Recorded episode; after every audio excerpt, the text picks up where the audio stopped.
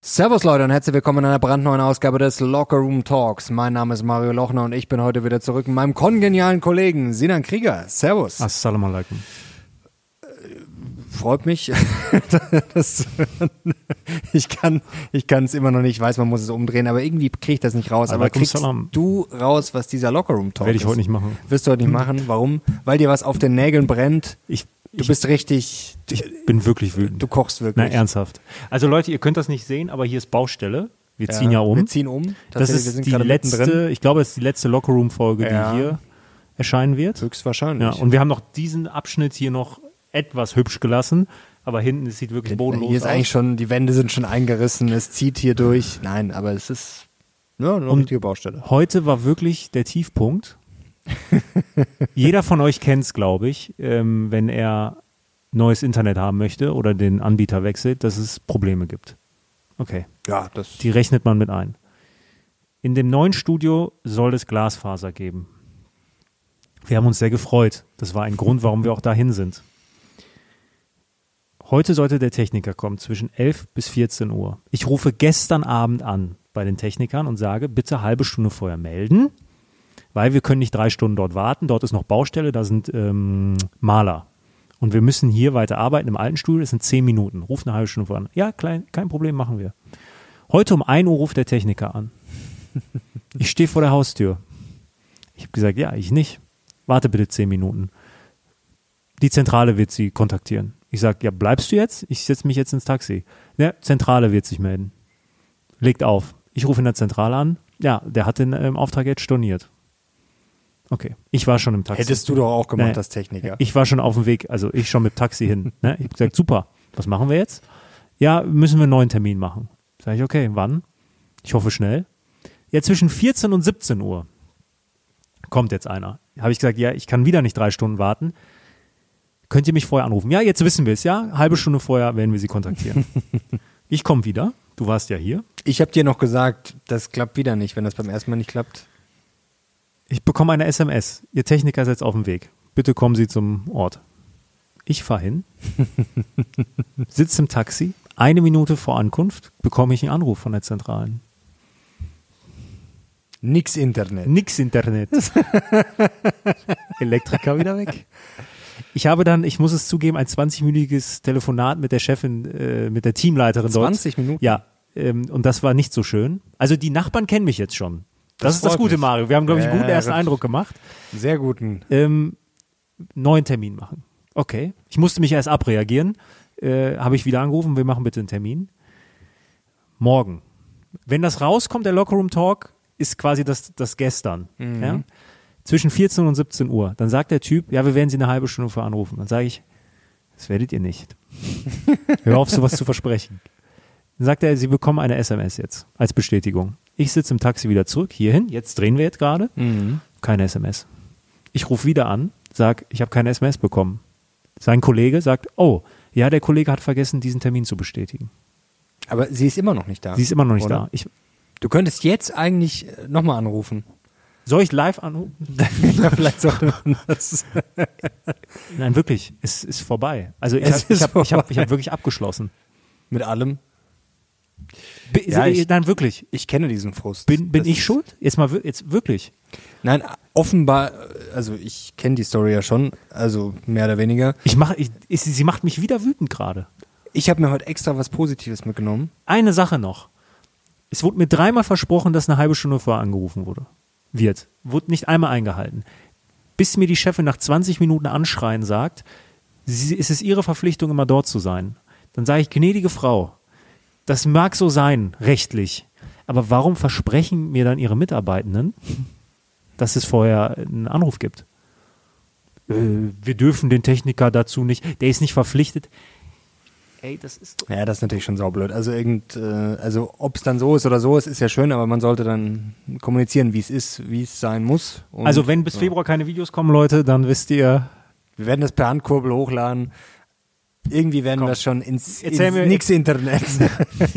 erzähl, erzähl mir was Schönes. Ich habe neulich, ich hatte so einen Moment wie du neulich mit dem Polizisten, wieder Hoffnung in dieses Land Ja. und er wirklich ein Bei mir ist alles wieder weg. Ja, ja, das kommt wieder. Du wirst auch ein schönes Erlebnis haben. Ich war nämlich im Blumenladen Und da ab und zu gehe ich mal vorbei da, die kennt mich schon so mehr oder weniger, äh, weil das so auf dem Heimweg liegt. Gehe rein und sehe gerade, da wird ein anderer Kunde bedient. Ich hatte also einen Blumenstrauß schon in der Hand. Hab mir quasi Hast Scheiße gebaut? Nee, nee, einfach mal so, äh, da, da, du bist auch so eine. Das ist so, da, deswegen, das ist auch so typisch, wenn man einer Frau Blumen mitbringt, das ist ja auch das erste so, oh, was hast du, deswegen, da vergeht's einem schon. Du bist auch schon so konditioniert. Siehst du, da hast dich auch von der Frauenwelt schon quasi, wenn man was Nettes macht, dann ist es quasi ein Schuldeingeständnis. Hast dich im Club unzüchtig verhalten? Ja, oder? ja, nee, das, äh, das Ja, passiert ja. mir nicht. Das Okay. passiert nur anderen. äh, ich ich gehe gar nicht. Ich gehe gar, fällt mir gar nicht, ich weiß gar nicht, was das mal in einem, in einem Club war. Das ist wahrscheinlich schon, das ist wahrscheinlich wirklich schon Jahre her. Ja, das ist wirklich schon lange her. Aber egal. Auf jeden Fall gehe ich rein und sehe gerade, sie bedient einen anderen Kunden und bindet da halt so einen, ja, so einen Strauß zusammen und sieht halt, dass ich da stehe und halt quasi zahlen will. Und dann hat sie gemeint, ja, hast du es äh, hast du's passend? Sag ich mal, ja, nee, kein Bargeld mit Karte. Und dann hat sie gemeint, ja, tipp dir doch das einfach schnell selber ein. Hier ist ganz einfach auf dem Gerät und dann hat sie da weitergemacht und ich bin dahin und dann meinte sie, ja, hier kurz drück hier einmal auf die blaue Taste, dann hier 6 Euro, bumm, mach das und das, da habe ich mir gedacht, Mensch, das geht doch. Und du hast ein Euro. Ich habe ich hab null angetippt und dann, nee, nee, aber einfach wirklich mal pragmatisch sein, mitdenken, es den Leuten leicht machen. Und Du hast Retour eingegeben. Du hast ja, ich habe gezahlt und gleich studiert. Nee, also das hat mich wirklich gefreut. Und auf der anderen Seite ist es auch so schade, weil ich habe das Gefühl, bei den meisten Leuten, die denken entweder nicht mit oder die teilweise habe ich das Gefühl, manchen macht sogar Spaß, anderen irgendwie das Leben schwer zu machen. Und das hat mich richtig gefreut. Einfach mal jemand, der der Spaß daran hat, dass es vorwärts geht, dass man es jemand einfach macht. Der Die hat dir vertraut, die Ja, Frau. und völlig unkompliziert. Aber du hast die stand ja blonde- daneben, die hat's ja gesehen. aber du hast doch blonde Haare. ja, ich habe auch blonde Haare, Du bist vertrauenswürdiger. Glaubst nix, du, nix Internet. nix- glaubst du, die jetzt auch Stand jetzt gemacht? immer noch keine SMS. Ich glaube, du musst gleich nochmal anrufen. Ich werde dich jetzt so heiß machen, dass du hier Ich jetzt gleich. also ich werde es nicht on-cam machen, weil dann verlieren die Leute jeglichen Respekt vor mir. vielleicht, der vielleicht nee, auch voll. die würden dann richtig, die Aber- hätten endlich Respekt vor dir. das ist wirklich. Ähm, Ja, aber da habe ich mich wirklich gefreut. ja, du, ähm, Was heißt gefreut? Ich, ich fand es einfach gut. ich Und durfte so ein Ding noch nie benutzen. Fällt mir gerade ein. ja, aber weißt du, einfach dieses, so, ja, es geht vorwärts, so, ich, Einfach mal. einfach mal machen. Einfach nicht hier rum, Ding. Ja, ist immer so dieses geht nicht, hö, Ding und immer dieses, dieses typisch deutsche, so, ja, Scheiben, Bürschchen, stell dich schön hinten an, drei Stunden bist du daheim, sonst nichts Internet. Ich Hast du, noch, hast du noch kurze Dinge, die wir besprechen müssen? Weil sonst würde ich die Überleitung machen von meinem Wut. Von, Äh, ja, hast du was Spannendes? Ja, Äh, was denn? Ja, ähm, zum Thema, ah, nee, hier, das müssen wir noch machen. Das habe ich im Auge. Ah, ja, das stimmt, im stimmt, Auge. ja. Also Leute, ähm, erstmal vielen, vielen Dank. Wir haben ja vor zwei Wochen, Mhm. war das, haben wir die Aktion ausgerufen, die wir von Hoss und Hopf haben. Das kann man jetzt auch mal sagen. Ja, da kann man jetzt auch mal Credits aussprechen. Ähm, Die wir aber äh, gar nicht kannten, das hat uns jemand erzählt. Gen- Ja, richtig. Aber er hat's von denen. Ja, ja. so fair sollen wir Ja, dann ja. schon sein. Ähm, wir haben nämlich eine Aktion und zwar äh, haben wir ein äh, Preisgeld für euch. Ja, 2000 Euro könnt ihr gewinnen, indem ihr von diesem Lockerroom Talk Shorts macht, nein, TikToks macht und die auf TikTok hochladet mit einem eigenen Kanal. Äh, wie das genauer dann alles funktioniert, ist eigentlich super einfach, steht unten in der Videobeschreibung. Und derjenige, der, wir gehen jetzt mal ein bisschen runter, ja, ich, ich mache es jetzt einfach, der 250.000 Aufrufe mit einem äh, TikTok schafft, der kriegt das Geld. Wenn es zwei schaffen, wird das Geld gesplittet. Ja, damit wir auch noch Geld fürs Finanzamt haben. Sonst wird es äh, ein bisschen eng. Wenn wir schon kein Internet haben, dann wenigstens Das Cash. sp- sparen wir uns auch Reserve. Geld. So. Kein Internet. Ja, also Da müssen wir nicht zahlen. alle, die Lust haben, irgendwie Bock haben, äh, bitte schaut mal unten rein. Ist eine ganz coole Aktion. Und die ersten haben es auch schon probiert. Da freuen wir uns natürlich super. Und jetzt zur Überleitung. Hm. Ähm, wir hatten darüber jetzt ähm, off-cam mit Andreas gesprochen ähm, zum Thema Small Cap Effekt. Ob es den überhaupt noch gibt. ah, ja. Weil schau mal, diese Idee, diese, diese Samen wurde mir schon vor einiger Zeit in den Kopf gepflanzt. Und zwar war das auf unserem Beating Beta Live-Event. Da gab es ja den Panel Talk mit Martin Hackler, Gerd Kommer und Andreas Beck. Übrigens, äh, der, den Panel Talk, den gibt es auch noch auf Beating Beta. Also der wurde aufgenommen. Äh, War können, super. Können wir euch auch mal verlinken, den Panel Talk. Ich glaube, der ist auch noch nicht alt geworden. Nee, das war Nee, eher so nee, das große waren Ganze. Viele, das große Ganze, viele zeitlose Themen und auch viele spannende. Und da, und da ging es ähm, in einem Part, natürlich bei Gerd Kommer und, und Andreas Beck, ähm, um das Thema Faktorprämien. Ähm, und eine Faktorprämie, die wir alle kennen, die ich auch in meinem äh, Buch ausführlich beschrieben habe, ist die Small Size Prämie. Was besagt die Small Size Prämie? Dass kleinere Unternehmen, Small Caps, langfristig zwar volatiler sind als die Large Caps, aber besser performen. Und das war die letzten 15 Jahre aber nicht so. Also Small Caps performen wirklich so in den letzten 10, 20 Jahren deutlich schlechter als die Large Caps. Und sie sind ja gerade historisch günstig bewertet. So, und Also das, ist schon eine ja- Anomalie, weil wenn man sich ganz lang ansieht, also wirklich ganz, ganz lang, dann sind Small Caps wirklich deutlich besser. So. Und der Witz ist, das ist auch gar nicht ungewöhnlich, dass mal ähm, Faktorprämien über einen langen ähm, Anlagehorizont schlechter performen. Das müssten sie auch, das ist ja der Witz, weil wenn sie immer funktionieren würden, dann würden sie sich ja selbst irgendwann aufheben, weil jeder danach handeln würde. Ich persönlich ähm, setze ja auch auf Small Caps. Das ist auch in meinem auch. Buch, das ist Strategie äh, 1.0. Ähm, Weltportfolio plus Small Caps. So, weil ich habe einen langen Anlagehorizont und sage, okay, die Wohler nehme ich mit, aber dafür halt diesen Rendite-Boost. Boost. Aber ich komme so langsam mh, in, an einen Punkt, wo ich selbst dran zweifle. Das heißt jetzt nicht, dass ich meine Strategie ändere, aber da ist mal auch äh, wirklich eure Meinung, äh, würde mich sehr interessieren, wie ihr das seht, weil ich zweifle mittlerweile an dem Small-Size-Effekt. Und warum? Zwei Gründe habe ich. Der erste Grund ist die Internetfirma. Oder ähm, alles, was drumherum ist. Ich ich würde es mal sagen, DSGVO und Co. Das ist natürlich jetzt eine sehr deutsche Brille, die ich habe, ja. Äh, Und das läuft in anderen Ländern vermutlich anders. Aber ich habe Naja, das aber in Gefühl, der EU ist es ja schon mal, das So, ist ja nicht nur ja. Deutschland. Ist ja, und ich habe das Gefühl, dass immer mehr ähm, Regularien kommen. Immer mehr Dinge, die man beachten muss und die man irgendwie erfüllen muss. Also DSGVO ist so das beste Beispiel. Ich glaube, jeder, der Unternehmer ist, jeder, der selbstständig ist, weiß, was diese Mistregel irgendwie bedeutet hat. Und wer jetzt und wer am Ende davon profitiert. Die großen Unternehmen, die eine Rechtsabteilung haben, die sagen, okay, wir finden eh Schlupfloch oder hier und da. Aber du, also ich kann das nur von mir aus sagen. Ich jetzt äh, mit dir, ja, Lockerroom und Beating Beta, 80 Prozent meiner Zeit geht für sowas drauf. Also mit Finanzamt irgendwie quatschen, mit dem Steuerberater quatschen, mit solchen Dingen, DSGVO. Also jetzt mit dem Umzug Internet. das ist auch ein gutes Beispiel. Vor kurzem, das, das, weißt du, da, da könnte ich manchmal auch wirklich komplett ausrasten, denn der Staat, das Finanzamt, die wissen ja theoretisch alles. Also die wissen ja auch, was auf deinem Konto vorgeht. Das Problem ist nur dieser Irrsinn, man muss jeden Scheiß dokumentieren, man muss jeden Scheiß hier klein klein machen und melden, aber unterm Strich wissen sie dann doch nichts. Dann bekomme ich Post vom Finanzamt nach dem Motto, ja, hier, sie haben ihre Steuererklärung nicht abgegeben, hier, weiß ich nicht, Zwangsgeld, so und so viel. Ja. Ja. Warum wohl? Weil ich einen Steuerberater habe, dann ruft mein Steuerberater an und sagt, Sie, Sie machen doch hier schon seit Ewigkeiten hier die, melden doch alles. Und dann lacht er mir so, ja, Zwangsgeld besser als Zwangs, äh, dass ich eingebuchtet werde. Und das ist sehr witzig.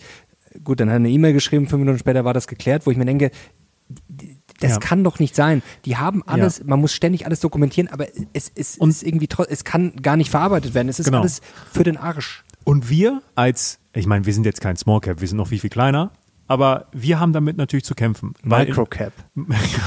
weil in unserem Fall sind wir ja, in, in unserem Fall sind die Gesellschafter und Geschäftsführer die, die sich darum kümmern müssen. So. Ja, klar. Wenn ich sage, 80 Prozent meiner Zeit geht für sowas drauf, in anderen Unternehmen macht der Geschäftsführer 0 Prozent für so einen Mist, sage ich jetzt mal. So, das heißt, je kleiner dein Unternehmen, desto mehr Probleme hast du durch die ganze Bürokratie, die überladend ist und durch die ganzen ähm, Auflagen mittlerweile. Beispiel jetzt von, von uns, durch den Umzug jetzt. Wir ziehen um drei Straßen weiter. Selbe Postleitzahl. Ich habe beim Gewerbeamt, IHK, hingeschrieben, Mails. Einfach, wir wollen Ihnen mitteilen, mit den beiden GmbHs ziehen wir um. Kommen dann jeweils äh, Antworten, ja, Sie müssen das hier und da machen, diese Formulare ausfüllen. Die wollen Informationen von uns haben. Wir müssen Pässe einschicken. Wir müssen Handelsregisterauszug einschicken. Das und das.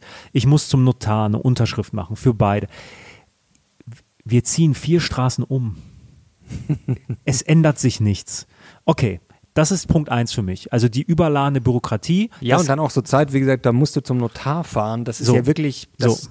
ist ja bares Wie- Geld im Endeffekt, dass wie- ich da hin muss. wie kann, also wie kann ein Small Cap, ein kleines Unternehmen, was ja natürlich diese Small Size Prämie hat, weil es wachstumsstärker ist, dynamischer ist, wie kann das diese PS noch überhaupt auf die Straße bringen, wenn Bürokratie und Auflagen immer mehr Zeit in Anspruch nehmen? Das ist Punkt eins, warum ich so meine eigene Strategie aktuell ein bisschen in Frage stelle. So, Punkt Nummer zwei, und dann kommen wir weg von der Bürokratie, ist die Stärke der Großen. Weil dieses ganze Thema der Plattformökonomie, das gibt es noch gar nicht so lange. Und wenn du dir mal die großen Player jetzt ansiehst, ja, die, die die Börse jetzt auch über die letzten Jahre getragen haben, Microsoft, ähm, Apple auch zum Teil, ja klar, Cloud-Geschäft, Amazon, Meta, das sind alles Plattformen. Und Plattformen werden besser und mächtiger und interessanter, je größer sie sind. So. Und das sind ja die Geschäftsmodelle, Plattformökonomie, die irgendwie jetzt die Welt dominieren. Und da hast du halt als Small Cap unfassbare Schwierigkeiten reinzukommen, weil ich glaube, dass diese Unternehmen, die jetzt ganz oben sind, es auch smarter machen als früher. Oder beziehungsweise sie machen es generell, ich weiß nicht, ob es smarter ist, aber ich habe das Gefühl, dass diese Unternehmen sehr, sehr schlau dabei sind, Trends frühzeitig zu erkennen und dann so Unterunternehmen machen oder aufkaufen. Die sind ja in allem. Ja, das, ich, das ist ein Punkt, aufkaufen, aber was ich da auch sehe, gerade bei Amazon ist das beste Beispiel. Ich glaube, bei Apple wird das auch kommen. Da haben wir neulich ja mit dem Basti auch von Versicherung mit Kopf drüber gesprochen. Es ist nicht nur diese Plattformökonomie, die schon mächtig ist, wenn ich jetzt hier zum Beispiel so ein iPhone habe oder ich kaufe regelmäßig bei ähm, Amazon ein, lustig, ich schaue drauf, äh, Andreas Beck hat angerufen. Muss ich nach dem Talk zurückrufen. Schau, vielleicht geht es auch um die Small Size Prämie. Oder ums nee, Internet. Oder ums Internet. Ähm, eher so Sachen wie zum Beispiel ähm, bestehende Sachen, dass die die besser machen ja. und vor allem viel billiger.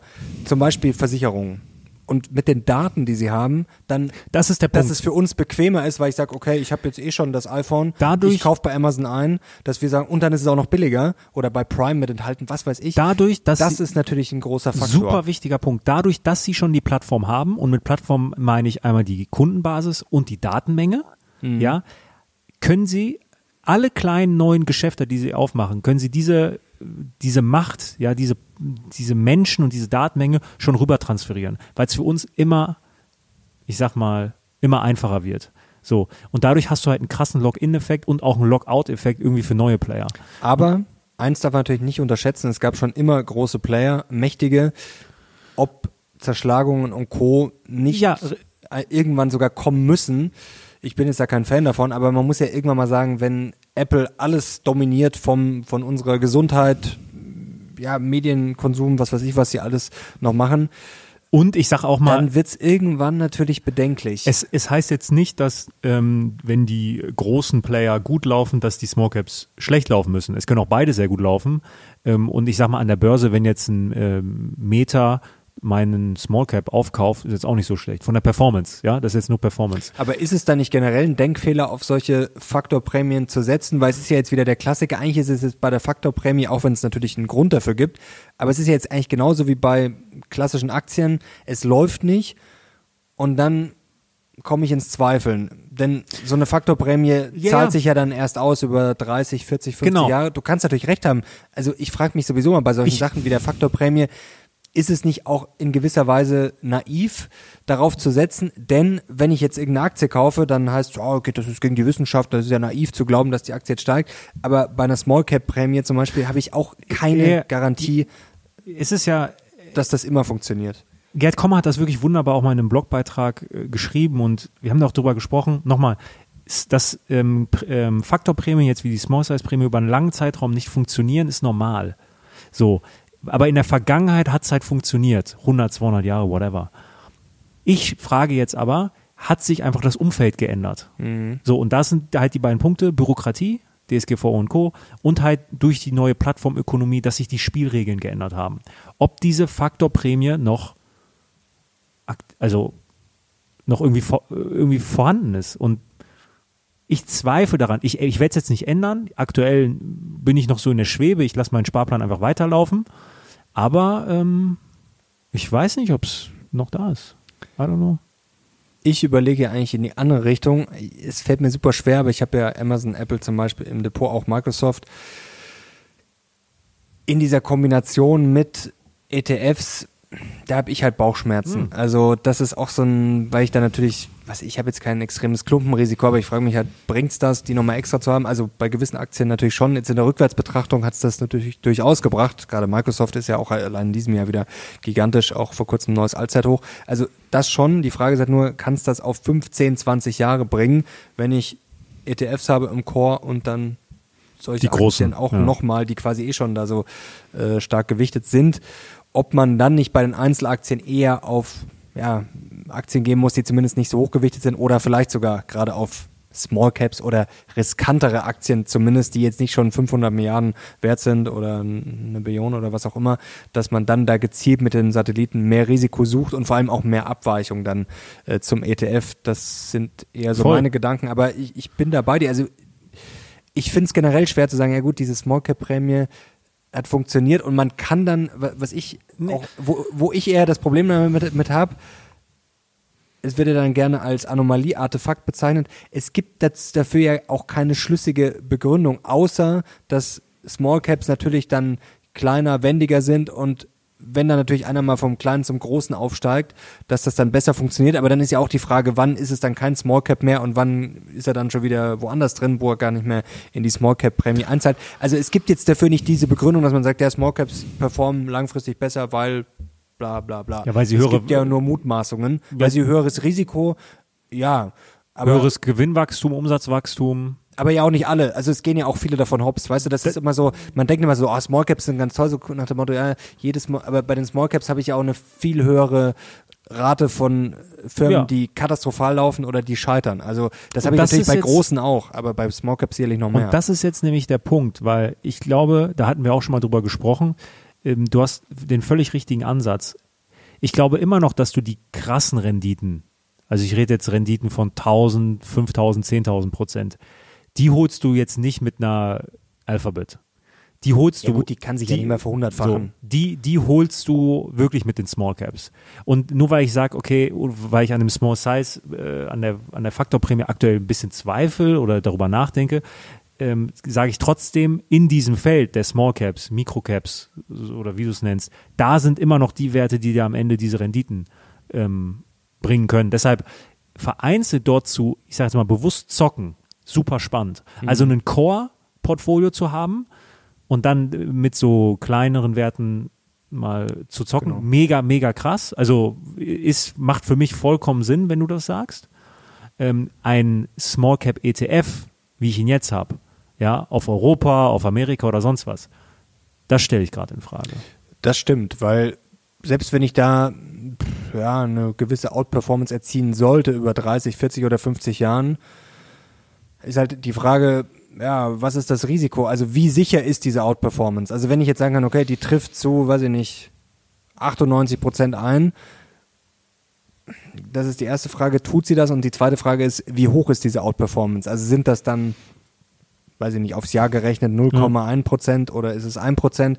Also das ist ja, das sind ja zwei Fragen und die kann keiner beantworten. Also wie sicher ist die Outperformance und wie hoch ist sie dann unterm Strich? Also natürlich kann ich in die Vergangenheit blicken, aber es ist halt auch eine Form von Spekulation. Ja. Also, und klar, und wenn ich die, wenn ich in diesem Pool fische und habe Einzelaktien im Portfolio und sag mal, da macht vielleicht eine nur eine ganz kleine, vielleicht ein Prozent aus, wenn sich die dann vor 100 vertausendfach, dann macht das natürlich schon was aus fürs Ja. Gesamtportfolio, obwohl das Risiko am Anfang überschaubar ist. Schreibt es gerne mal in die Kommentare. Glaubt ihr noch an die Small Size Prämie oder habt ihr auch schon Angst? Angst haben alle. Vor allem vor dir, wenn das Ja. nichts Internet kommt. Ähm, du hast mir vor kurzem was Spannendes erzählt über die WM-Vergabe. Ja, ähm, jetzt Das habe ich mir extra aufgeschrieben, Ja, weil du das immer vergessen hast bislang. Und das ärgert mich ein bisschen, weil jetzt hat es die Bild schon groß berichtet und wir wussten es schon vorher. Nein, ähm, es ist ja relativ sicher, dass die WM 2032 dann, warte mal, ist das der passende Rhythmus? Äh, nächstes Jahr ist EM. Nee, 2034. 2034. Oder 30. Oder nee, 30. Nee, nee, 2030 ist ja in, das ist nämlich der Punkt, weil 2026 ist die WM ja in Kanada, USA. USA und Mexiko. Mhm. Okay. Ähm, und dann 2030, und das ist ja, das ist ja jetzt äh, safe, das wurde ja Mhm. abgestimmt, ist die WM ja, ich meine, in Marokko, Italien und drei Spiele dann noch ähm, in Südamerika. Und das, Jubiläumsspiele So. oder wie das hieß. und es wurde ja argumentiert, die sind in Südamerika, weil 100-jähriges Jubiläum, glaube ich, ist.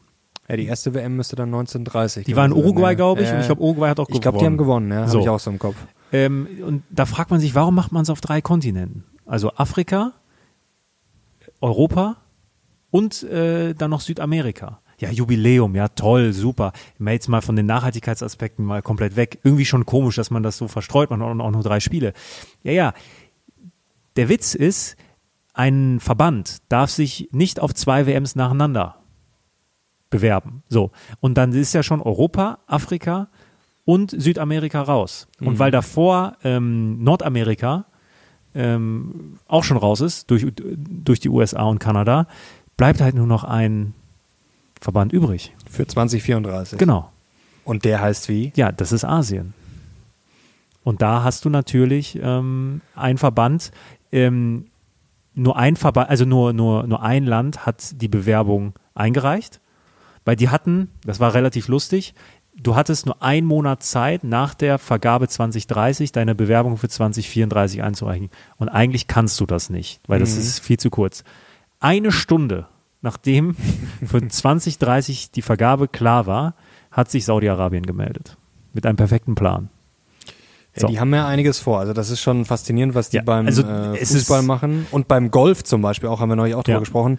Also weil alle schauen auf Fußball, also die haben anscheinend richtig so. was vor. Also es kann nur Saudi-Arabien machen. Gut, du hättest noch irgendwie Japan, Südkorea die Möglichkeit, aber das Ding gut, ist durch. War auch erst vor 20 Die haben, das, ja, gut, die, haben die Wahl so lange nach, nach hinten gezögert, dass halt nur noch dieser Monat ist. Okay, und jetzt ist natürlich die Frage, ich habe mir das jetzt mal überlegt, das ist dann 2034. Das ist in über zehn Jahren. Da bin ich fast 40. Ne? Und die ähm, Spieler, die dort spielen werden in zehn Jahren, die sind heute so 10, 11, 12. Ja, und 15 vielleicht. Ja, so. Und denen irgendwie einen Vorwurf zu machen, wenn die dann da spielen, irgendwie fühlt sich das ganz falsch an. Und jetzt wäre ja eigentlich die Möglichkeit, oder jetzt wäre die Chance, das zu verhindern, wenn einem das so wichtig ist, ja, und man sagt, oh, das geht nicht. Glaubst du, da wird es so viel Gegenwind geben gegen Saudi-Arabien? Der DFB-Präsident, ich, ich vergesse seinen Namen immer, der mit der Neumeier? Ja, Neu Neundorf. Neundorf, ja. Neundorf. Der hat ja gesagt, äh, noch während Katar, so, sowas darf nie wieder passieren. So, ich bin mal gespannt, äh, wie er jetzt abstimmen wird. Ja, ich glaube, bei Saudi-Arabien wird es auch Kritik geben, aber ich glaube, dass es nicht so schlimm wird. Also sagt mir mein Gefühl. Ich weiß auch nicht warum, aber da weiß man natürlich auch, dass es da gewisse Probleme gibt. Aber ich glaube, ich glaube Saudi-Arabien ist krasser als Katar von der Menschenrechtslage. Ja, aber auf den zweiten Blick, ich glaube, auf den ersten Blick ja. werden die meisten ich Leute sagen so, ja, Mai ist jetzt nicht mein Favorit, aber ist mir ja auch wohl. Aber jetzt wäre der Zeitpunkt für alle, ja. ähm, für alle Menschenrechtler äh, da draußen äh, zu sagen, jetzt müssten wir was ja, machen. Wird jetzt keinen interessieren, bis auf vielleicht die Hardcore. Menschenrechtler, aber die haben es wahrscheinlich noch nie mal auf dem Schirm. Aber die Kimmichs von morgen, äh, die müssen dann wieder ausbauen, weil das sind dann natürlich die bösen Bösen. Wie könnt ihr da spielen? Ja, vielleicht sieht die Welt in zehn Jahren auch schon ganz anders aus. Vielleicht ist Saudi-Arabien da das demokratischste Land der Welt. Das ist ja auch interessant. Das, glaube ich, ist auch mal so ein ja, wirklich Mindblow, wenn man auf die Erde blickt, weil da sieht man auch die deutsche Brille. Man denkt ja immer so, ja, es ist es ist fast überall so wie bei uns und da, wo es nicht so ist, sollte es auch so sein. Okay, das, das ist ja auch eine Meinung, die ist äh, legitim. Kam jetzt die SMS?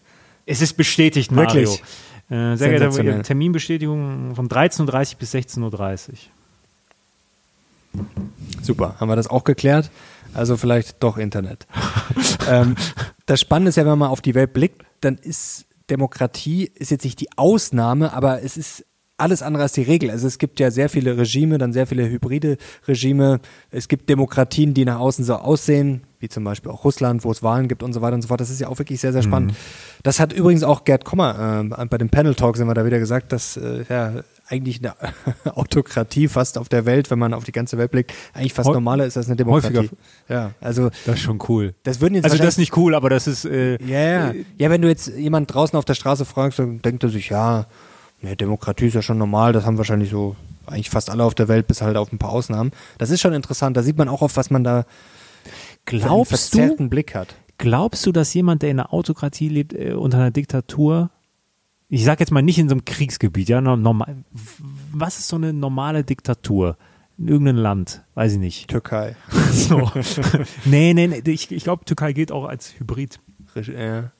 Ähm, glaubst du, ist auch egal, Glaubst du, dass so ein Mensch im Alltag unglücklicher ist als, als wir? Ich habe ich hab immer in der Demokratie gelebt. I don't know.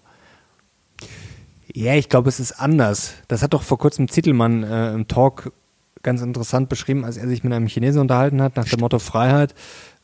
Also du hast halt eine eingeschränkte Freiheit in einem gewissen Bereich, du darfst dann halt nichts gegen den Diktator, geliebten Führer, wie auch immer äh, man es dann nennt, da darfst du natürlich nichts sagen. Auf der anderen Seite, er hat das ja schön erklärt, hat man dann vielleicht anders wiederum Freiheiten. Ja, das ist ein sehr kompliziertes Thema, aber es ist eine interessante Frage. Also jetzt zu sagen, man ist in jeglicher Hinsicht unfreier. Es ist natürlich auch immer die Frage, wie erfolgreich ist das Land. Also es gibt ja auch Regime, die sind wirtschaftlich sehr erfolgreich. Dann gibt es ja die klassischen ja, Sozialistenkeulen, ähm, die dann nicht so erfolgreich sind. Das ist natürlich auch sehr, hm. sehr, sehr, sehr unterschiedlich. Also ich glaube aber, dass jemand, der in der Diktatur lebt und auf Staatslinie ist, glücklicher ist als wir. Äh, Nordkorea weiß ich es nicht. Aber wenn du so aber voll gut, du, wenn du nichts anderes kennst, Fanboy natürlich. Bist? Ja gut, wenn du natürlich, man muss natürlich auch sagen, du bist dann natürlich hirngewaschen von Anfang an, kennst nichts anderes, hast ja auch wahrscheinlich, hast ja auch keinen Zugang zu Medien, zu freien du wirst ja indoktriniert von ersten Tag an. Wir sollten ein Selbstexperiment machen. Ich meine, das Jahre. kann sogar wirklich sein, dass man glücklicher ist, weil man, man, man kennt ja quasi gar nichts anderes. Man hält das ja auch dann für richtig. Also natürlich kann das sein, dass du tatsächlich sehr zufrieden bist. Ja, aber das ist halt natürlich eine Zufriedenheit, die durchaus fragwürdig ist. Ja, schon krass. Schon Klar, krass. was man nicht kennt, das kann man auch gar nicht vermissen. In ist, gewisser Weise. ist Indien eigentlich, zählt das als lupenreine Demokratie? Ah, das ist eine gute Frage. Lupenrein weiß ich nicht, aber schon, ich glaube, relativ gut. Also im Vergleich jetzt zu China und Co. Das ist, kann man, glaube ich, schon als Demokratie bezeichnen. Ja. Als mit, mit Abstrichen. Ja. Ja. ja. Vielleicht sollten wir wirklich mal so drei Jahre in, in so ein Land gehen, wo Diktatur ist und dann, können, dann könnten wir drüber reden. Ja, aber das ist ja dann wieder auch, äh, wenn du aus einem anderen äh, Umfeld kommst, dann ist es ja auch schon wieder das ist ja genauso wie arm zu sein und nie reich gewesen zu sein, ist ja was anderes als reich gewesen zu sein und dann Stimmt. arm zu sein. Drei Jahre ist auch zu kurz. Ich meine, in drei Jahren darf ich in Deutschland auch nicht wählen. Wenn, dann musst du dich da schon 20 Jahre richtig brainwashen und durchpeitschen lassen und dann vielleicht. Und dann komme ich wieder. Bist du dann irgendwann richtig glücklich. Nach 20 Jahren denkst du eigentlich. Du wolltest doch eh schon immer mal nach Dubai. ich, ich war da schon.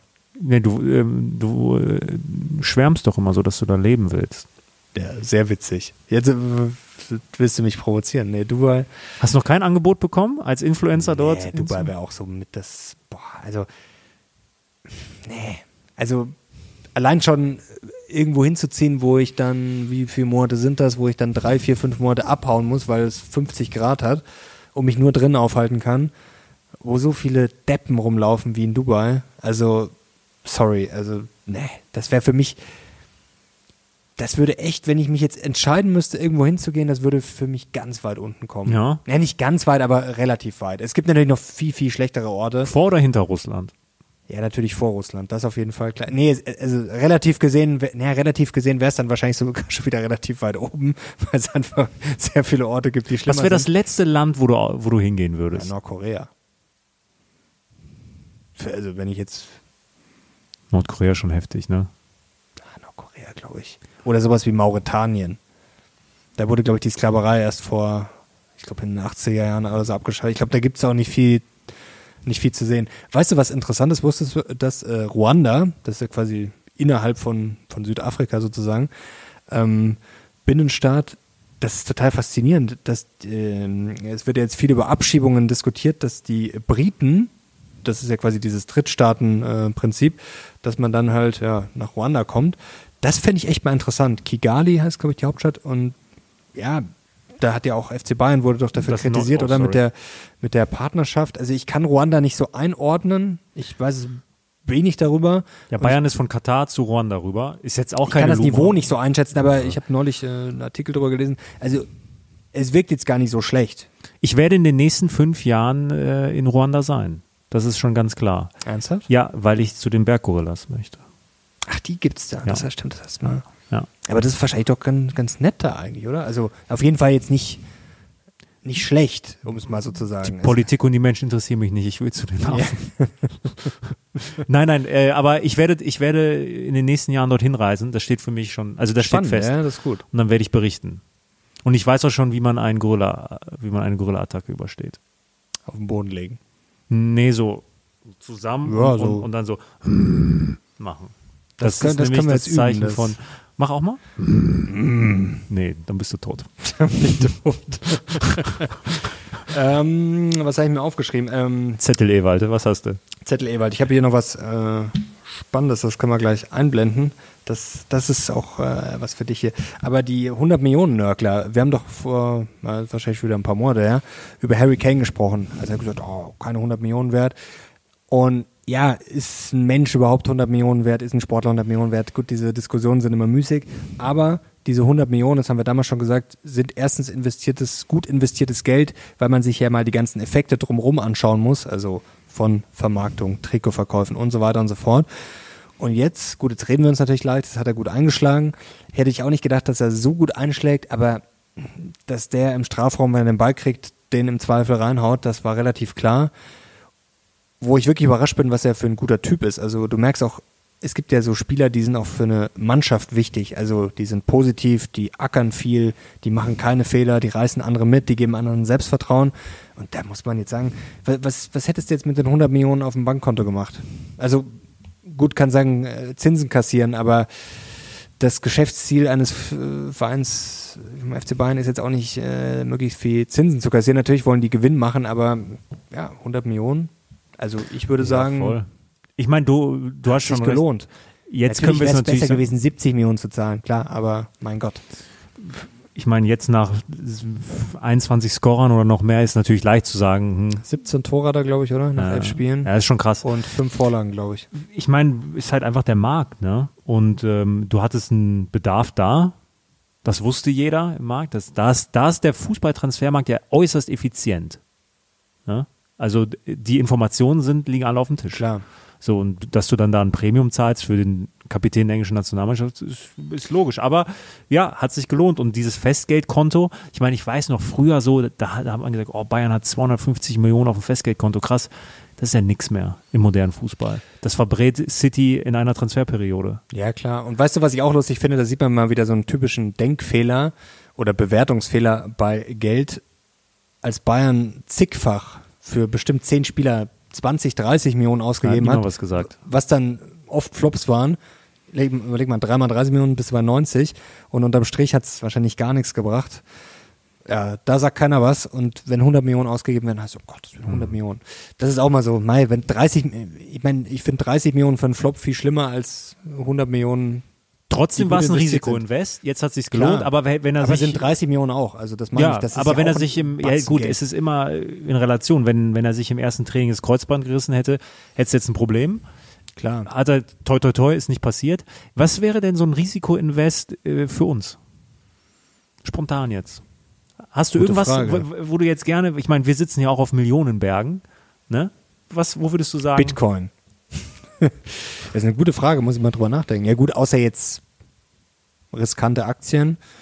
Nee, für die Firma. Also ja, ja Risikoinvest. Eine völlig unsinnige und überstürzte Expansion. Nee, Sehr viele Leute einstellen, die man dann nicht wirklich, mehr los wird. Ich sag dir wirklich, ähm, Mitarbeiter. Jetzt werden die Leute sagen, das ist aber kein Risikoinvest, doch für uns ja schon. Also ist es ja. Also wenn wir jetzt sagen, okay, wir stellen jetzt hier ein paar Leute ein, äh, um das Ganze noch größer zu machen, um mehr zu expandieren, ist das für uns natürlich ein Risiko, weil was ist, wenn es nicht klappt, dann hast du die Verantwortung für diese Menschen.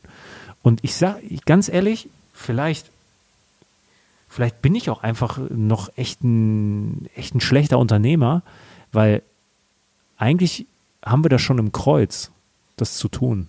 Aber ich habe, ich persönlich, wir haben da auch noch nicht so oft drüber geredet, deswegen, ich mache es jetzt einfach mal im Talk. Ähm, eigentlich sollten wir uns damit, glaube ich, viel, viel mehr befassen. Weil, guck mal, ich habe ich hab mich doch gerade selbst entlarvt. Ich habe doch, hab doch gesagt, 80 Prozent meiner Zeit geht für Dinge drauf, die ich eigentlich mit den ja. Sachen, die ich kann, eigentlich mhm. anders nutzen kann. Und Schau, deswegen habe ich, das passt ganz gut, das können wir vielleicht mal kurz einblenden. Und zwar hier, wenn man sich das mal so aufzeichnet, ich glaube, das kann jedem zu Hause helfen, wenn man sich einfach mal überlegt, was hat man für Aufgaben beruflich, das kann sich auch mit privat durch, können auch private Aufgaben sein, die man theoretisch abgeben kann. Also von sehr wichtig bis sehr unwichtig und dann ist immer die Frage nicht dringend, dringend. Also dringend und sehr wichtig, im Zweifel kümmere ich mich selber drum und im Zweifel sofort. Und wenn es sehr wichtig ist und nicht dringend, das sind ja dann wahrscheinlich eher größere Projekte, dann sollte man den Fokus darauf richten und sicherlich äh, ja oft auch den Fokus mehr darauf richten. Das habe ich zum Beispiel auch gemerkt, oft wenn man wichtige Sachen hat, aber die müssen jetzt nicht heute unbedingt raus, vielleicht auch nicht morgen, sondern es geht einfach darum, vielleicht ja perspektivisch was aufzubauen. dann verliert man da manchmal ein bisschen den Fokus. Also das ist, glaube ich, sehr, sehr wichtig. Wichtig wäre vielleicht auch dafür, ja, dafür auch Leute einzustellen oder äh, wie auch immer. Ja klar, was nicht dringend ist und sehr unwichtig ist, Horst Löning würde sagen, kann weg. Also im Zweifel gar nicht machen, ignorieren. Also man kann auch manche E-Mails, ich kann ja nicht jede E-Mail beantworten, die ich krieg. Äh, Wäre Wahnsinn, zum Beispiel, bestes Beispiel. Und dringend eher unwichtig, das ist dann natürlich was, was man delegieren sollte. Hm. Ja, wie stehst du dazu, wenn, wenn wir jetzt sagen, wir vergrößern uns? Ja, finde ich grundsätzlich gut. Ja.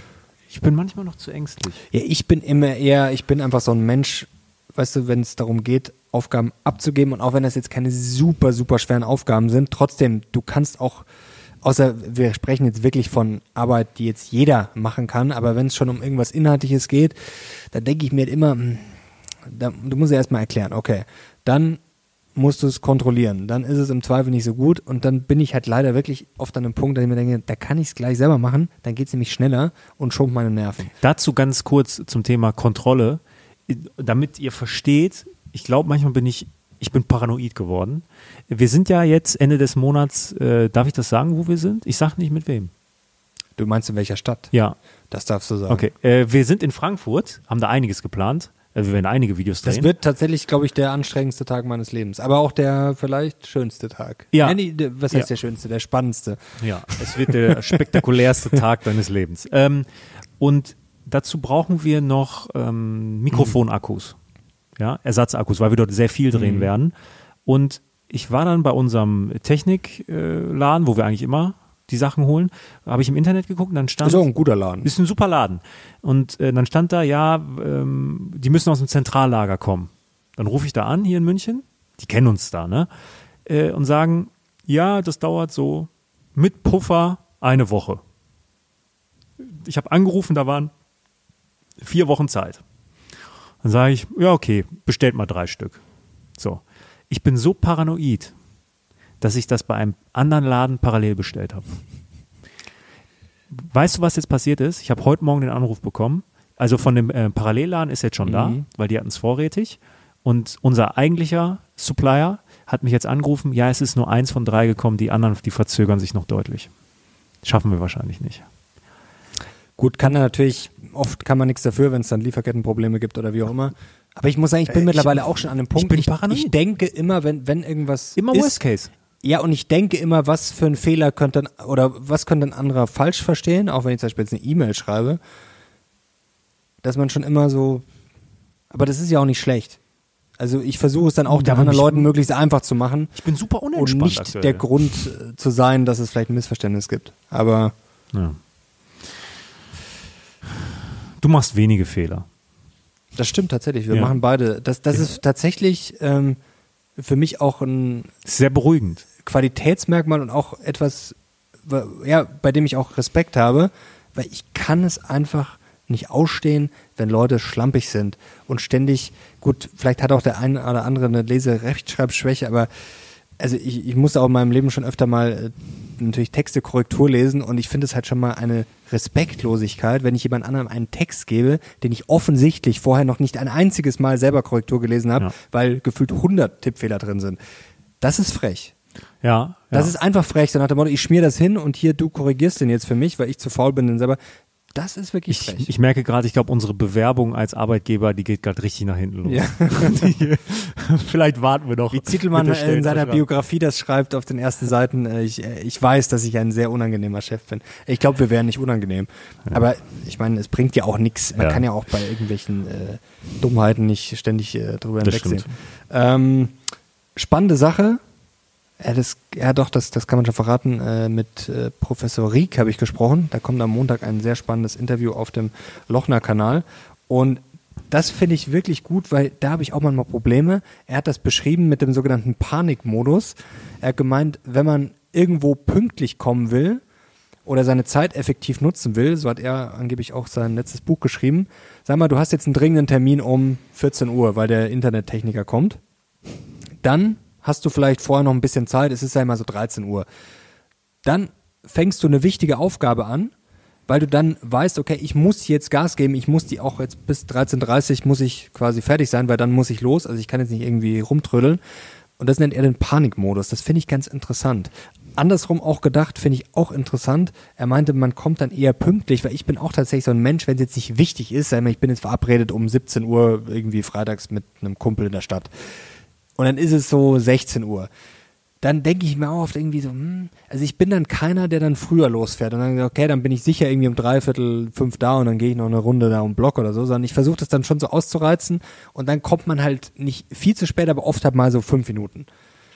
Und er meint, wenn man sich quasi dann nochmal ganz gezielt was vornimmt und das dann macht, dass man dann auch pünktlicher kommt, finde ich auch einen ganz interessanten Ansatz. Ja, ich war in meinem Leben noch nicht so nie zu spät. Weil weißt du, da machst du hier noch kurz das, hier noch ja. kurz das, hier noch kurz, dann auf einmal, ah, jetzt ist es schon 16:35, jetzt muss ich noch duschen. Nee, nee, nee, das hat, dann, dann, dann, dann bin ich immer im Panikmodus, weil wirklich, ich kann das mit Fug und Recht behaupten, bei wichtigen Terminen, ich war noch nie zu spät in meinem Leben. Also bei einem ganz wichtigen Termin. Auch nicht bei unwichtigen. So, ja, immer. Ja, also ich meine jetzt auch nicht eine halbe Stunde, sondern vielleicht mal fünf Minuten. Ja, ja. Aber also ich bin auch meistens pünktlich. Manchmal kommt, also manchmal passiert auch was, Absurdes, aber kann immer mal sein, dass irgendwie Verkehrsunfall, was weiß ich, äh, ja, okay. irgendwas ist, aber normalerweise, ja. oder es ist Monsterstau oder irgendwas. Ich will gerade raus aus dem Panikmodus, ich will runterkommen. Du willst runterkommen. Was wäre eigentlich, ich habe gerade äh, ganz interessant äh, Philosophie-Magazin, das lese ich ganz gerne, ich habe es noch nicht äh, richtig durchgelesen, aber die Frage, was wäre wenn, so alternatives Leben. Du hast ja vorher auch darüber gesprochen, wo würdest du gerne hingehen, wo würdest du nicht gerne hingehen und das finde ich interessant, weil das, glaube ich, macht auch viele fast schon verrückt, gerade heutzutage. Früher war das vielleicht nicht ganz so normal, aber heutzutage kann man ja eigentlich überall hingehen. Konnte man früher auch, aber da war es vielleicht noch nicht so normal, sage ich mal. Und ich glaube, viele leiden darunter, so unter vielen möglichen Optionen. Es ist ja allein schon, ich weiß noch, selbst bei mir damals schon, als ich über das Studieren nachgedacht habe, mich informiert habe, das hat mich damals auch wirklich erschlagen. Es, es gab damals schon gefühlt 500 Studiengänge. Also, das und das ist ja wahrscheinlich noch schlimmer geworden. Ja, es gibt ja alles. Also, also ist das, das, das, ist dann so eine Auswahl, die auf den ersten Blick, oh toll, du kannst alles machen, auf den zweiten Blick dieses Choice Cripples. Es macht einen eigentlich total unzufrieden. Das ist also, ja das Marmeladenexperiment. Ne? Ja, genau. Also genau. vielleicht für die, die es noch nicht gehört haben, die meisten werden es gehört haben. Es gab mal einen Test in einem Supermarkt. Die haben einmal getestet. Es gab nur zwei verschiedene Sorten, glaube ich, an Marmelade. Oder sehr wenige auf jeden ich, Fall. Ich, ich glaube, ja. es waren wirklich nur zwei und einmal sieben. So, und man sagt ja jetzt, boah, sieben ist ja besser als zwei, du hast mehr Auswahl. Äh, Ende der Geschichte war, als es nur zwei Marmeladen zur Auswahl gab, wurden mehr Marmeladen verkauft. Ja, ja, das ist. Und jetzt stell dir mal vor, es gibt, äh, mittlerweile gibt es ja nicht sieben Marmeladen, es gibt ja auch nicht zehn, es gibt ja gefühlt 50. Und Fruchtaufstrich ja, und Konfitüre. Ja, das ist äh, tatsächlich so, glaube ich, schon so ein Pain des modernen Lebens. Ich frage mich auch mal in diesen Supermärkten, es kommen ja auch ständig neue Produkte und was da alles. Ich, ich frage mich mal, wer, wer kauft das alles? Aber anscheinend muss es ja jemand kaufen, sonst wird es dann auch nicht auf Dauer im, im das ist krass, Regal ne? liegen. Ich glaube, jeder Mensch, der seinen Standard-Supermarkt, jeder hat ja seinen Stamm-Supermarkt, ne, benutzt immer nur so maximal 2,5 Prozent der Dinge. Also ich weiß ganz genau, wo ich hingehe. sogar weniger, würde so, ich es, sagen, oder? Es gibt, ja. es gibt Orte in meinem Stammsupermarkt, und der ist echt klein, da war ich noch nie. Ja, nee, ich weiß, was du meinst. Aber jeder hat das, glaube ich. Aber ich kaufe auch immer nicht dasselbe, aber es ist nicht so eine große Range an Produkten. Gibt es eine Sache im Supermarkt, wo du sagst, du bist da fast der Einzige, der das kauft? Ich mir mal überlegen. Ich glaube, früher habe ich ausgefallenere Sachen gekauft, mittlerweile nicht mehr so. Ich überlege gerade, was habe ich früher. Ne, aber nichts Spezielles eigentlich. Nee, ich habe eigentlich schon, schon eher Bist du so Starteinkäufer? Also nichts Außergewöhnliches. Kaufst du irgend sowas Verrücktes? Ich verkaufe auch keine so Jackfruit oder so, aber das kaufen nee, wir auch. Ich habe also so ein, nichts Verrücktes. So ein Ding, wo ich immer hingehe, das ist so ein kleines, das ist eine, eigentlich eine kleine Sünde, weil das total finanziell komplett dumm ist. Ich kaufe immer den, diesen ganz, ganz teuren Thunfisch in der Dose. Das habe ich, mir früher mal, ich glaube, das habe ich aber online bestellt. Da gab es auch so, ah, was waren das? Aber den kaufe ich immer. Anchovies oder so, diese, wie heißt das? Sardinen? Ja. Ja, da habe ich auch tatsächlich so, aber das habe ich auch nicht öfters gekauft. Das war auch so, so natural ja. und mit hochwertigem Öl und sowas. Ja, aber das habe ich jetzt nicht. Und im Supermarkt? Weil ich, ich weiß, dass ich fast der Einzige bin, weil ich sehe ja, wie viel da drin ist. Und also ich bin fast immer der Einzige, der das rausnimmt. Weil ich kaufe das wirklich sehr häufig. Ist auch meine Diskussion zu Hause, warum ich ausgerechnet die. Aber die sind einfach verdammt lecker. Was kostet so eine Dose? 10 Euro? Knapp 8 Euro, 9 Euro. Es ist total dumm, finanziell, ich weiß. Aber ich mag's. Ich überleg mal. Ja gut, wenn es schmeckt und wenn es eine Ja. bessere Qualität Aber hat. es gibt so, guck mal, so, na, nee, Fleischsalat holen sich auch zu viel. Aber es gibt halt so, so Sülze zum Beispiel. So, ne? Das kaufe ich auch, aber wirklich so alle drei Jahre mal. Aber wirklich ganz Ja, okay. selten. Aber es Pressack, Pressack kaufe ich ab und das? zu. Äh, Das ist jetzt schwer zu erklären. Das ist auch so eine, boah, jetzt werden die Leute zu Hause lachen. Das sieht so, nee, das ist schon, das kann man beim Metzger aufschneiden lassen, das gibt's aber auch abgepackt. Das ist auch so eine Art Sülze. Schmeckt eher so ein bisschen säuerlich. Auch so, so, ja, so, so, ja, so eine Art Sülze. Aber es ist keine Sülze, sonst wird es Sülze heißen. Aber es geht so in die Richtung. So ein bisschen säuerlich schmeckt das. Das gibt's aber auch so in verschiedenen Farben. So, ich glaube, das gibt's auch so, mm, so blutwurstmäßig. Das gibt's so dunkler, das gibt's grau, das gibt's rötlich.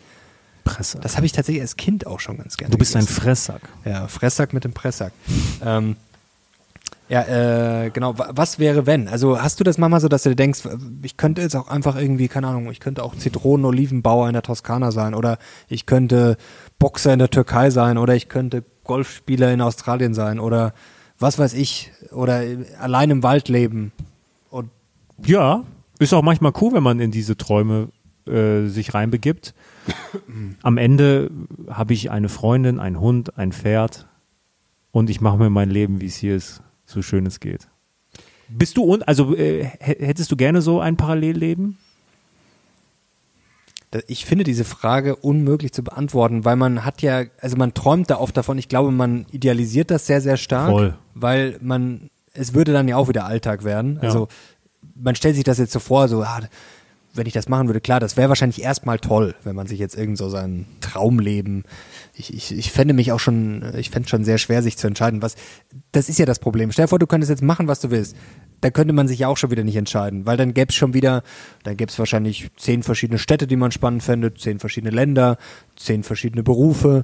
Also allein schon will ich jetzt an den See, will ich an Meer, will ich an die Berge, will ich, also wäre super schwierig. Also da müsste man sich auch schon wieder für eins entscheiden und dann würde man da schon wieder unglücklich sein. Was ich zum Beispiel auch super spannend finde, welche Gegend, da war ich noch nicht, da würde ich aber gerne mal hin. Oben ähm, Seattle, Kanada da hoch, Vancouver, ich, auch landschaftlich super. Das wäre zum Beispiel so eine Gegend, wo ich mir denke, boah, da würde ich glaube ich echt gerne leben. Oder Maine fand ich auch super. Aber dann denke ich mir schon, eigentlich äh, Südafrika auch ganz nett. Weißt du, eigentlich war München auch ganz nett. Und Lass uns erstmal hier hübsch machen Ja, das, und ist, dann das ist so, glaube ich, das ist auch schon immer so ein bisschen eine Ausflucht. So nach dem Motto, wenn ich da wäre, dann wäre ich glücklich. Mission Kosmopolit. Ja. Gib uns noch ein bisschen. Ist, ist das Einfachste. Wie Zittelmann, der im Jahr 30 Ja. Länder oder was besucht. Und ich fand da einen Satz ganz schön, also das ist, glaube ich, das Wichtige, indem man diese Alternativen hat und über, über alternative Lebensentwürfe nachdenken kann, das gibt einem ja erst das Gefühl, dass das Leben überhaupt gestaltbar ist. Und das kann einen ja auch schon wieder zufrieden machen, dass ich quasi das Gefühl habe, okay, ich könnte es anders machen. Und das gibt mir quasi so viel Power, so viel Macht, so viel ja, Selbstbestimmung, dass ich sage, okay, ich könnte es anders leben, aber eigentlich, ja, wie du sagst, bin ich ja hier auch ganz zufrieden und ich hab's, ich hab's eigentlich in der eigenen Hand und das gibt einem ja vielleicht auch schon wieder äh, eine Zufriedenheit. Aber es ist auch schön, äh, ja, über so Sachen nachzudenken. Kennst du das so Zufallsbegegnungen? Ich habe das mal, ich fand das mal sehr schön. Zauber des Vielleicht äh, kann man das auch nennen. Das war, ich bringe den Namen nicht zu von einem französischen Philosophen, so nach dem Motto, vielleicht hat, das hatte vielleicht jeder schon mal, äh, man, man sieht irgendwie jemand vorbeigehen und man denkt sich so in dem Moment so, Boah, oder danach, äh, ja, nee, man denkt so, irgendwie ist da was kurz, man, man geht einfach nur vorbei und man denkt sich dann so, theoretisch hätte das die Frau meiner, die Frau meiner Kinder, die Mutter meiner Kinder werden können. Weißt du, so dieses, also man kennt den Menschen gar nicht, man weiß gar nichts, aber du hast so dieses, manchmal so dieses, ja, dieses vielleicht, so, da hätte was sein können. Hast du das häufig? Nee, ich kann mich jetzt auch nicht dran erinnern, dass das in den letzten, weiß ich nicht, fünf, sechs, sieben Jahren passiert wäre, aber ich glaube, man hatte sowas schon mal irgendwann im Leben. Einfach so ein Moment, wo man irgendwie so, man denkt irgendwie, oder wo man sich danach vielleicht erinnert, äh, irgendwie, da ist einem jemand über den Weg gelaufen. Äh, Das ist ja auch bei Glücksspiel so, dieses vielleicht, so nach dem Motto, ich werf ein und dann vielleicht gewinne ich was. Das ist ja so dieses Dopaminausschüttung. Ich habe das nicht. Das ist dir sicherlich auch schon mal passiert. Ja, Vielleicht jetzt nicht in den letzten Jahren, aber das ist natürlich auch was anderes, wenn man vergeben ist, ist es sicherlich auch was anderes, als wenn man vielleicht äh, mehr den Blick dafür hat. Ich senke meinen Blick immer, wenn ich auf der Straße bin. Das ist gut. Ähm, Lifehack für dich habe ich mir auch aufgeschrieben. Danke. Ähm, wenn man wütend ist, das ist oft sehr, sehr gut, wenn man das irgendwie aufschreibt. Also am besten ist auch, wenn man, das ist mir auch schon oft passiert, man, weiß ich nicht, will irgendwie antworten auf etwas und dann schreibt man vielleicht in einem etwas unangenehmeren Ton. Und das Gute ist, wenn man das quasi aufschreibt, bevor man es abschickt, oft hat man sich dann quasi schon abreagiert, indem man es einfach aufgeschrieben hat. Und dann denkt man sich, ja, eigentlich brauche ich es jetzt gar nicht mehr abschicken, weil eigentlich habe ich mich jetzt schon wieder beruhigt. Das ist vielleicht mal, bevor du beim nächsten Mal hier bei der Hotline anrufst, schreibst du einfach eine wütende, eine wütende E-Mail und bevor du abschickst, ist schon. Dazu habe ich noch eine ganz äh, kurze Abschlussstory, weil ich weiß, wir sind schon über eine Stunde wieder. Echt? Ähm, Faszinierend zum Thema Schreib's auf, habe ich mal gemacht, ist gnadenlos schiefgelaufen. Ist bei unserem alten Arbeitgeber, ja, früher, äh, durfte ich ja mit die, Maga die Cover gestalten. Mhm. Und der damalige Designer, also der, der das gemacht hat, der hat das seit, weiß ich nicht, 20 Jahren gemacht. Und der hat dann für ein Thema, ich glaube, es war sogar mein Thema, was auf dem Cover sein sollte, ähm, 20 Designvorschläge gemacht. Der hat immer sehr, sehr viel gemacht. Und die hat mein Chef äh, mir weitergeleitet, mit dem ich das immer so im Sparring gemacht habe. Und ich fand die alle nicht gut. Und ich war damals 22 oder so, 23. Und ich habe dann eine Mail geschickt, wo ich alle durchnummeriert habe und habe zu allem so einen Kommentar geschrieben. Und diese Hässlich, peinlich. Nee, ich habe, also ich kann mich noch ein paar Sätze daran erinnern. So, Billig. Nee, sieht aus wie eine Sterbeanzeige. So, und halt, so, also wirklich, ich habe so richtig so geschrieben, wie es mir gerade so ging. und ich habe es auch einfach abgeschickt. Und eine Minute später klingt das Telefon am Bürotisch. Herr Krieger, bitte einmal in mein Büro. Bin ich rein, habe erstmal äh, eine Standpauke bekommen äh, und wusste so, nee, so, so geht's irgendwie nicht. Ich hätte vielleicht noch ein bisschen länger warten sollen. Weißt, ich ja, aber stell dir vor, du hättest es aufgeschrieben, dann hättest du wahrscheinlich nochmal drüber gelesen, hättest gelacht, dann hättest du es nicht abgeschickt. Ja. Ich, fand's, ich fand meine Kommentare sehr treffsicher, muss ich ja, sagen. Ja, manchmal sind sie auch berechtigt. Aber sie waren politisch eher inkorrekt. Ah, politisch inkorrekt. Ja, das, das war das erste Mal, wo ich so im Berufsleben wirklich so richtig, äh, richtig einen von Latz gekriegt habe. Ja, hat vielleicht gar nicht geschadet. Aber es, nee, es, es hat nichts gebracht. Es irgendwie. hat nichts gebracht. weißt du, was ich mir noch aufgeschrieben habe, was wirklich was bringt? Also, wenn man sich Musik reinmacht in die Ohren, am besten Musik, die man kennt, die man gerne hört, natürlich am besten, also nicht irgendwie so äh, Musik mit Gesang. Also zum Beispiel, was ich, was ich ein super Lied finde, Time von Hans Zimmer von Inception, das ist so ein Track, den kannst du auch irgendwie, glaube ich, bei YouTube gibt es ja noch zehn Stunden. Das finde ich wirklich krass, wenn du dir Musik reinmachst, nicht mhm. gestört wirst. Es gibt ja auch diese Alpha, Beta, Gamma Musik, diese Study Music, das hilft schon auch. Und weißt du, was ich auch oft mache? Wenn ich irgendwie arbeite, ich lasse einfach einen Film laufen oder, oder sowas wie Game of Thrones, also was, was ich schon hundertmal gesehen habe. Ich weiß nicht warum, das habe ich früher schon immer gemacht. Da läuft dann einfach der Film zum hundertsten Mal und irgendwie motiviert einen das, irgendwie gibt einem das ein gutes Gefühl, aber es lenkt einen auch nicht ab, weil du weißt ja eh schon, was passiert. Machst du sowas auch? Kann, manche denken sich wahrscheinlich, wie bescheuert ist das? Nee, nee, ich bin, ich kann mich nicht konzentrieren. Da bist du ich weiß nicht. Da hast du eine bessere Konzentration. Ich muss immer, wenn ja, ich, ich arbeite. Ich bin eigentlich super hibbelig und super leicht ablenkbar, aber vielleicht ist das gerade so, dass das ja, so dann vielleicht brauchst diesen, du das. Ja, ja. Ich habe mal gehört, dass, ähm, dass Wayne Rooney nur mit Staubsaugergeräuschen einschlafen kann. Das habe ich, glaube ich, auch schon. Oder hast du mir das erzählt? Das habe ich aber, ja. glaube ich, das kommt mir sehr bekannt Vielleicht habe ich das auch hier schon mal erzählt. Ja, das. Die Story ist hängen geblieben. Ja, kommt drauf an, was für welche. Äh, das Staubs laufenden Staubsauger dann im Bett. Unter ja, Kopfkissen. Ich stelle es mir irgendwie nicht so entspannt vor. Hans Zimmer übrigens Wahnsinn schätz mal, wie alt er ist, weil ich habe ihn, ich ihn extra gegoogelt. 66. Das steht ich habe es gelesen. Ja. Aber du hättest ihn älter geschätzt wahrscheinlich, oder? Ich hätte jetzt ja. gesagt, der ist schon eher so 80 oder, weil der gefühlt macht er schon seit Ewigkeiten für die besten Filme Musik und der ist erst 66. Ja, krass. König der Löwen, Dark Knight, Inception, Dune, Gladiator, Interstellar, Fluch der krass, Karibik. Das krass, sind jetzt so ein paar, nur ein paar Beispiele, es gibt ja noch viel mehr. Geboren in Frankfurt am Main. Wann, wann, wann hat er dann König der Löwen gemacht? Mit, äh, mit 18 oder wie? Ja, das, ja gut, der, der, ist ja noch gar nicht so, wenn das der erste war, der war 90er Jahre, glaube ich, oder? Ja, ja ich habe jetzt übertrieben, aber da war er dann ja richtig jung. Ja, der macht das schon auf jeden Fall lange. Und ich bin wieder happy, äh, es läuft jetzt wieder NBA. Das ist wirklich, was mich glücklich macht. Es gibt, glaube ich, nichts Schöneres als diese NBA-Highlights. Keine Werbung bei der Zone. Das ist für mich, je, ich freue mich jeden Tag. Immer so zwei Minuten. Also wirklich für mich. Ich, ich brauche gar kein ganzes Spiel sehen. Ich, diese Highlights machen mich so glücklich. Wunderbar. Du bist leicht zufriedenzustellen. Das stimmt. Ah, ist doch auch schön. Dann haben wir es für heute. Ich hoffe, Es wir haben ein paar. wie, wie immer ein Traum. es war wirklich ein Traum. Alles, vom Internet zu Small Caps, zu Hans Zimmer. Aber es heißt, stand jetzt immer noch nichts Internet. Nix Internet. Aber es gibt Hoffnung. Es gibt eine SMS. Danke dir. Danke euch. Und ich hoffe, wir kriegen einen Daumen nach oben. Und wir, glaube ich, haben jetzt dann bald die 10.000 Abonnenten. Oh, herzlichen Dank. Wir sind jetzt raus. Bis zum nächsten Mal. Ciao.